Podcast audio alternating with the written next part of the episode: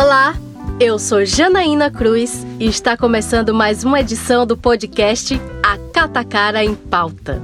O tema de hoje é muito relevante e, infelizmente, atual. Hoje, no dia que marca os 50 anos do golpe civil e militar de Acatacara, vivemos não só aqui, como em toda Latinoamérica, uma séria ameaça antidemocrática.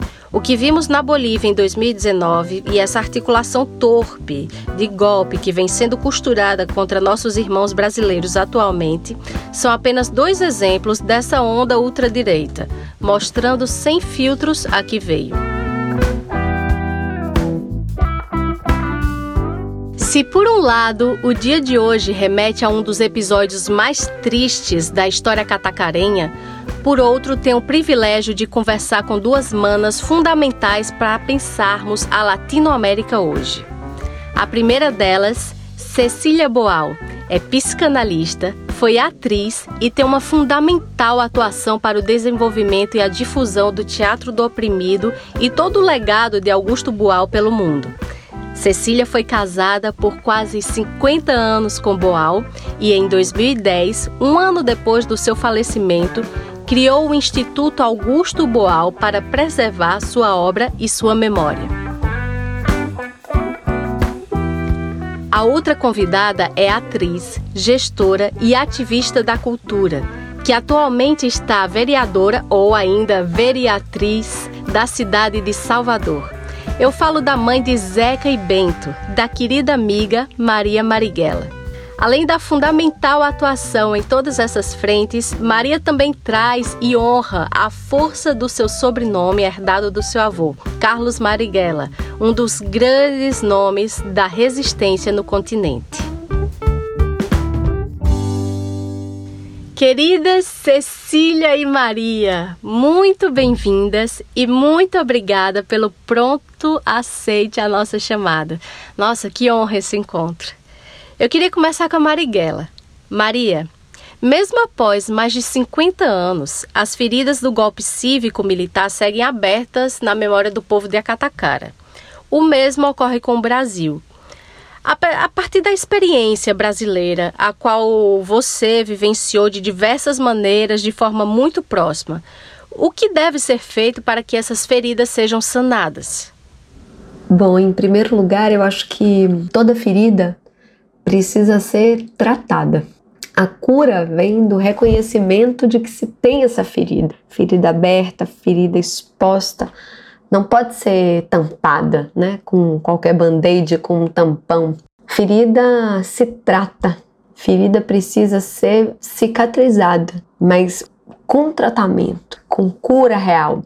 Em primeiro lugar, é reconhecer o motivo da ferida, né? É, é o reconhecimento daquela, daquela dor. Então, é investigar o fundo da ferida. Depois, é com um conjunto de iniciativas e tratamentos e sarando, né? Então, remediando, né? Colocando esse remédio. Mas por fim, para que ela nunca mais volte em nenhum momento da nossa vida, é muito importante criarmos essa dimensão da tanto da justiça e também da do exercício, né, de atribuir responsabilidade é, àqueles que foram responsáveis pela ferida, porque uma ferida não se dá apenas no plano físico, uma ferida se dá também no plano simbólico. E, e precisamos tratar as feridas em todas as suas dimensões. Uhum, com certeza, justiça e atribuir responsabilidade aos responsáveis para que as feridas nunca mais voltem a se abrir, né? É. E, e você, Cecília? A partir do teu olhar para o continente, como você vê essa questão que a Maria aponta em relação ao contexto latino-americano? Infelizmente, nós somos países dominados. A América toda é dominada.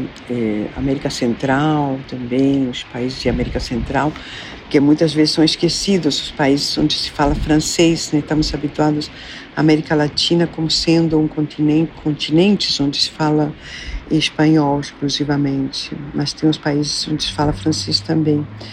E hum, nunca deixaram de ser dominados. Muda o dominador, mas continua o domínio. E sem muita luta, sem muita conscientização e sem muita organização, a gente não, não vai conseguir se livrar desse domínio, não vai conseguir se libertar. Outra, outra questão importante também acrescentar é sem muita união. Os países latino-americanos precisamos nos unir, unir muito mais para, para poder nos tornar independentes, autônomos, não é?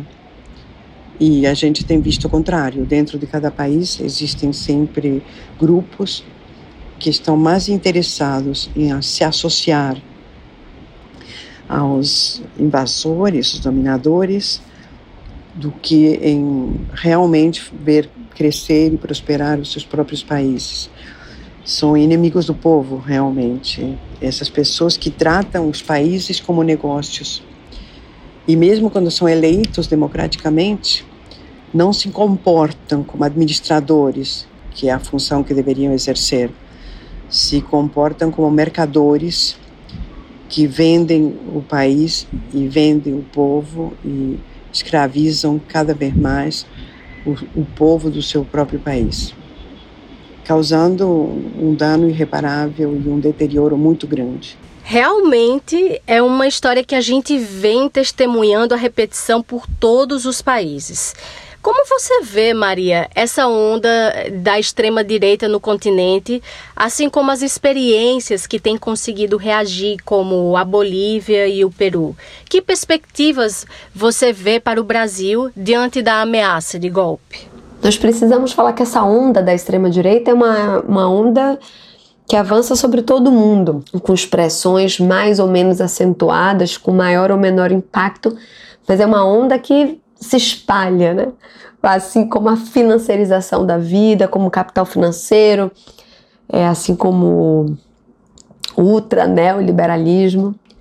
Mas a onda golpista da extrema direita brasileira, da América Latina, mas eu vou falar da brasileira, ela é, ela se articula, ela se junta, ela se irmana, ela se aliança com o excremento autoritário que ainda vigora no país. Então, essa onda de extrema direita, ela encontra apoio nesse excremento autoritário que incide, que esteve presente na nossa história e incide sobre a história.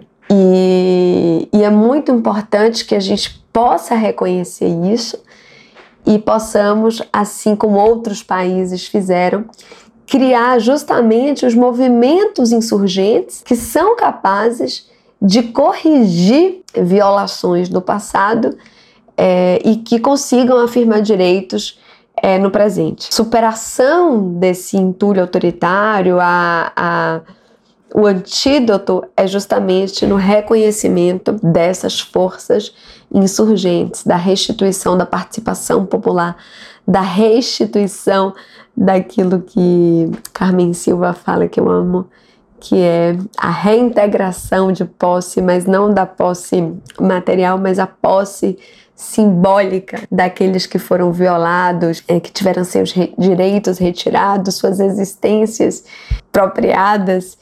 E, e eu enxergo né, a reação como o grito dos o grito dos excluídos, né?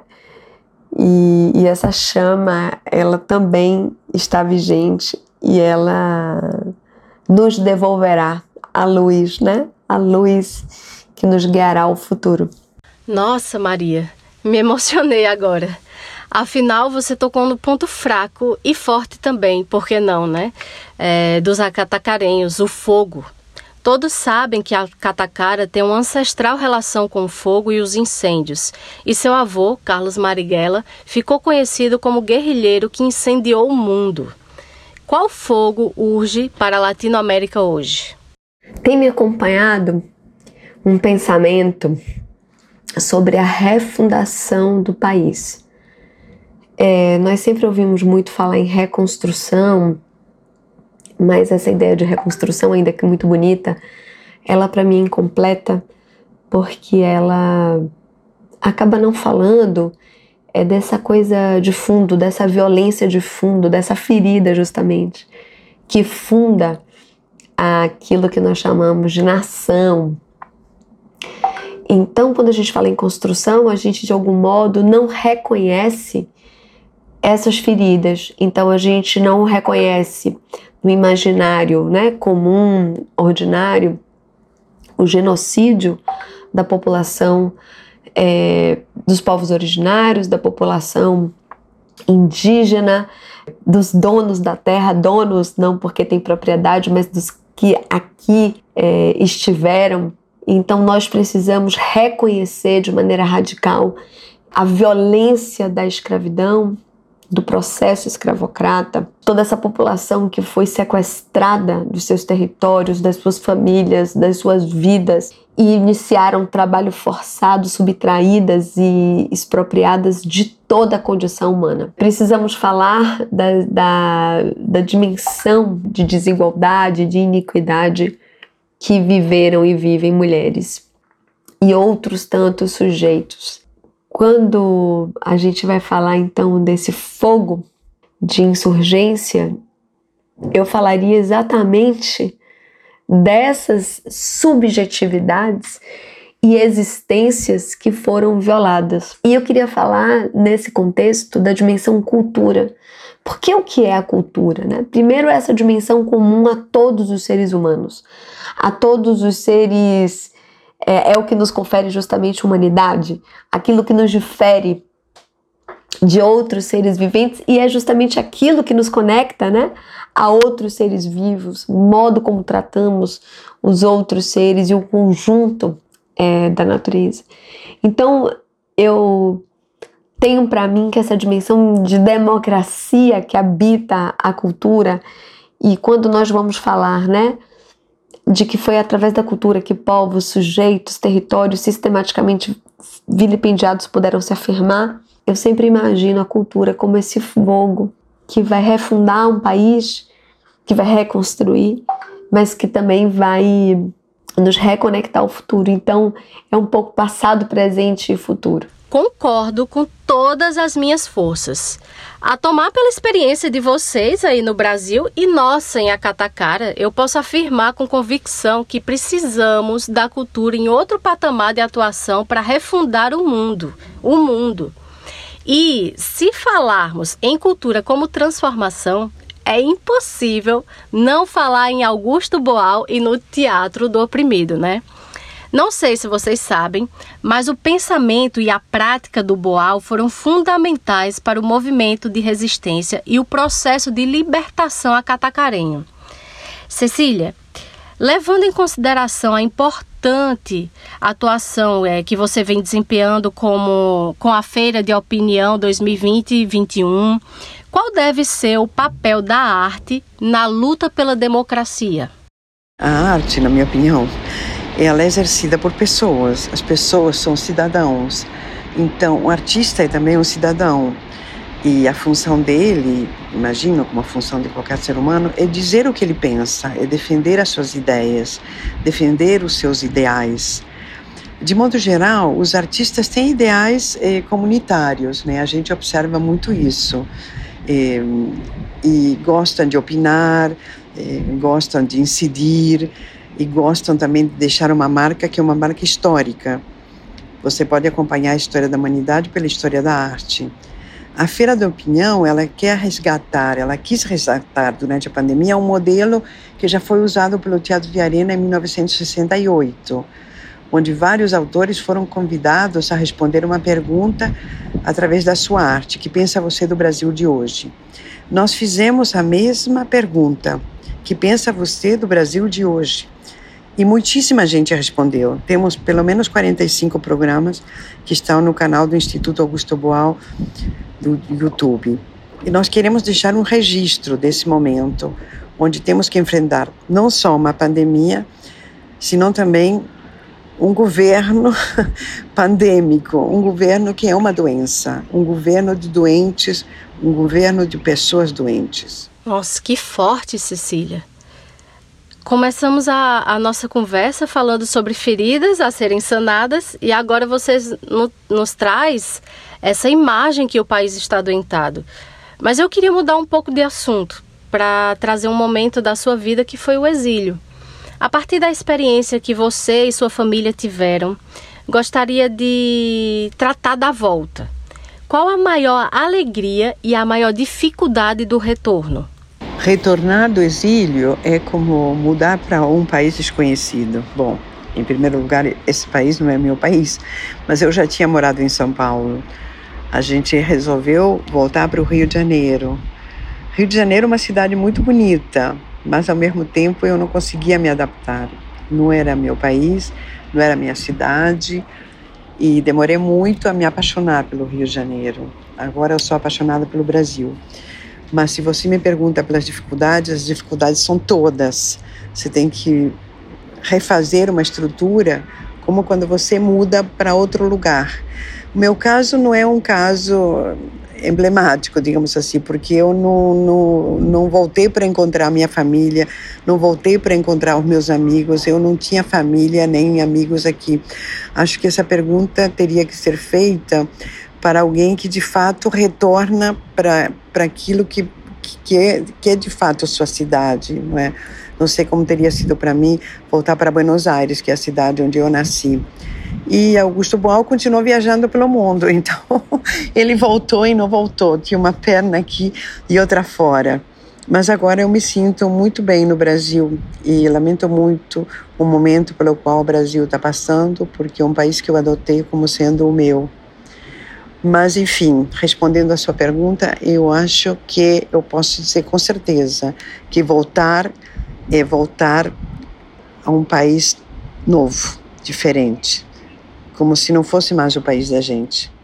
Sendo uma argentina que transitou por tantos lugares, casou com um brasileiro e adotou o Brasil como seu país, é, você pode, sem dúvida, se considerar uma autêntica latino-americana. Então me diz, Cecília, quais são os seus sonhos para a América Latina hoje? Quais são os meus sonhos para a América Latina? É uma pergunta muito fácil de responder, difícil é realizar, não é?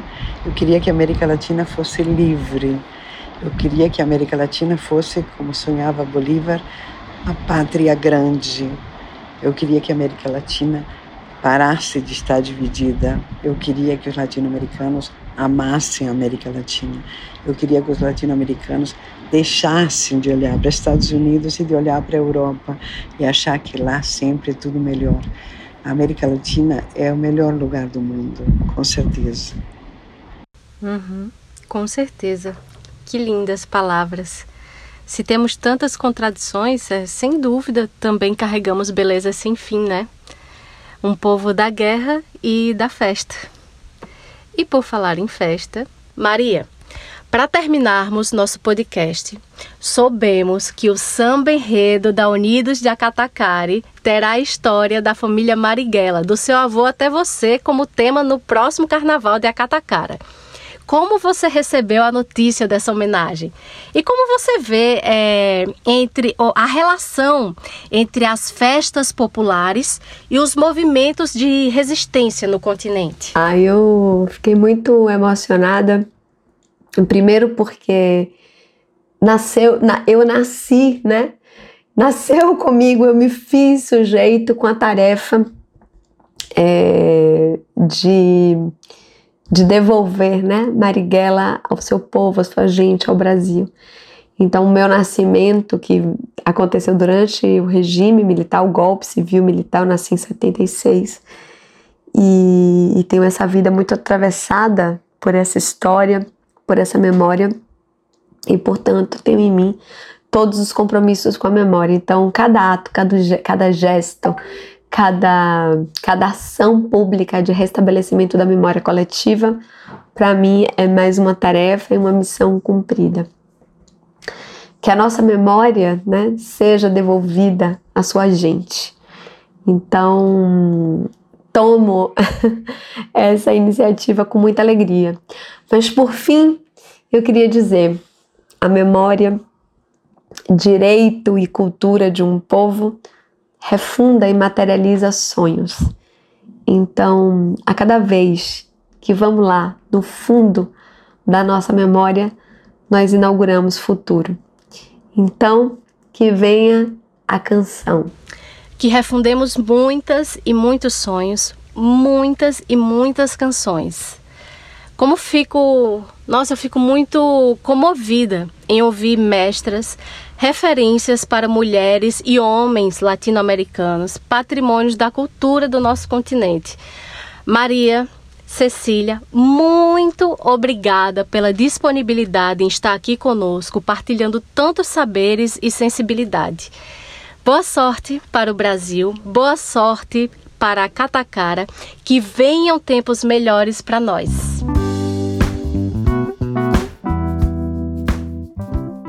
Me despeço de todas, todes e todos, agradecendo pela escuta e até o próximo Acatacar em Pauta. Tchau!